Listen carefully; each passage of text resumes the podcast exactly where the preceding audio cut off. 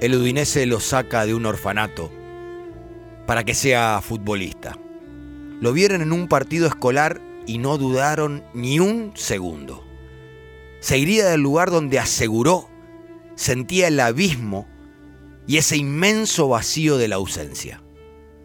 No era huérfano, pero sus padres allí lo depositaron, robándole también, como él aseveró, la infancia.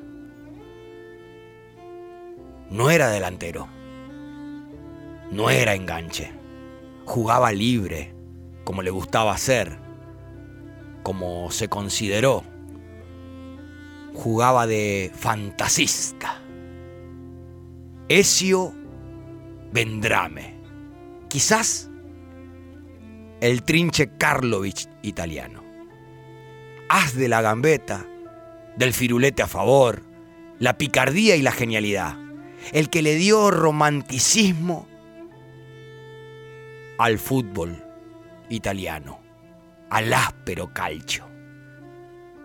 Me encantaba jugar al fútbol, pero no me gustaba ser futbolista. Primero era la vida y después el calcio. Bohemio, libre, inconformista, rebelde, demente y poeta. Ya retirado se dedicó a escribir libros, a fumar incansablemente, a luchar contra la depresión y a expresarla escribiendo poemas desgarradores. Algo que afianzó con pasión gracias a su gran y admirado amigo, el poeta Piero Ciampi, un comunista, cantautor y borracho empedernido. Los unían las letras, la admiración mutua y el sentirse ajenos a un mundo banal y miserable. Vendrame consideraba que el triunfo era un accidente y el gol una cosa insignificante. Quizás porque para él todo en cancha era extremadamente fácil, pero sobre todo porque odiaba ser adulado por solo jugar. Jugando para el Vicenza, su presidente lo convida a un acto con hinchas. Siempre contra la corriente, en ese acto toma la palabra y dice, en primer lugar, le doy las gracias por todo el amor que me demuestran, pero me parece desmesurado. No sé hacer nada mejor que ustedes. No soy ni un cirujano que salva vidas, ni un currante que trabaja hasta la extenuación para llegar a fin de mes. Soy un afortunado, por eso no entiendo tanta admiración. Tenemos que inventar alternativas para los domingos. Vayan a ver una buena película, lean un libro, quédense en su casa echándose un buen polvo. No podemos vivir solo para el fútbol. Jugó en 11 equipos, casi siempre en el ascenso.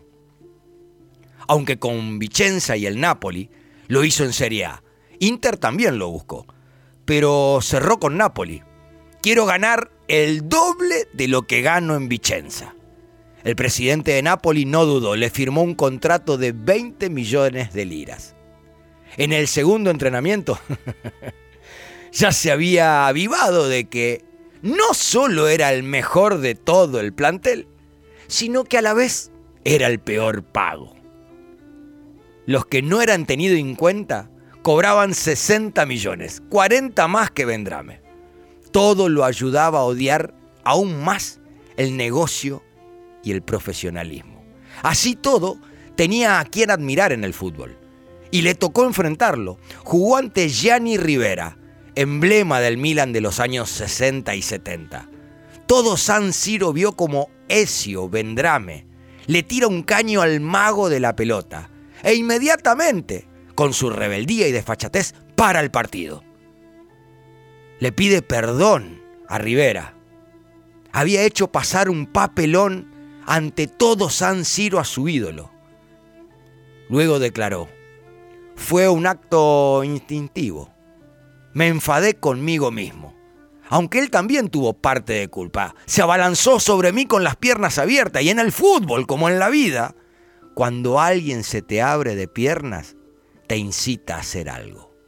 Pero no se puede humillar así a un artista como él delante de su gente. jugando para el Padova en Serie B, enfrentaban a Udinese, su primer club. Desde Udine llega un suculento soborno, 7 millones de liras por jugar mal. Ezio cobraba 22 mil en Padova. Obviamente aceptó, Padova no jugaba por nada y Udinese peleaba la promoción a Serie A. Pero cuando escuchó que silbaban su nombre, decidió sin avisar traicionar el pacto. Padova ganó 3 a 2, Vendrame metió dos goles y le pegó un peludo descomunal. Antes del segundo gol suyo, fue a patear un córner. Se sonó la nariz con el banderín de Udinese. La gente lo abuchaba. Se dio vuelta y miró a la tribuna y les gritó, ahora atentos, que lo meto olímpico. Y lo hizo. Corrió donde se encontraban las autoridades y gritó, a la mierda los 7 millones. No fue la única. Padova recibe a Cremonese, que con un punto ascendía a Serie A. Le habían ofrecido un pacto de no agresión. El partido era chato, el estadio reventaba para ver a Vendrame, como todos los estadios de Italia. Pero Ezio no daba espectáculo. La gente silbaba. Y mucho. Sintió que le fallaba al público. Entonces decidió empezar, empezar a gambetear. A un jugador le tiró un caño de ida y vuelta. Eludió cuanta pierna se interponía. Revolcó al arquero. Frente al arco, pisó la pelota sobre la línea. Miró la tribuna desafiante como diciendo Silven ahora. Pero no era la meta rival. Era su propio arco. En la tribuna de los nervios, un tifosi murió infartado por esa jugada. Cuando le comentan lo sucedido a Vendrame respondió, ¿cómo puede venir a verme alguien que está débil del corazón?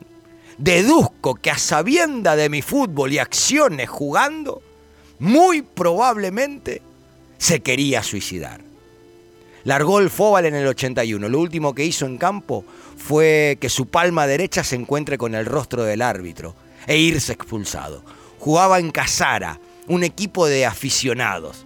Luego de zambullirse en la escritura, de vivir sin celular ni internet, de oficiar como DT de equipos juveniles, donde consideraba que el verdadero espíritu del Fóbal aún prevalecía, quien nunca jugó en la selección porque rechazaba los llamados, quien perdió más partidos de los que ganó, quien hacía reventar estadios para ver al as de la gambeta, en 2020 se fue del mundo del que tal vez nunca se sintió parte.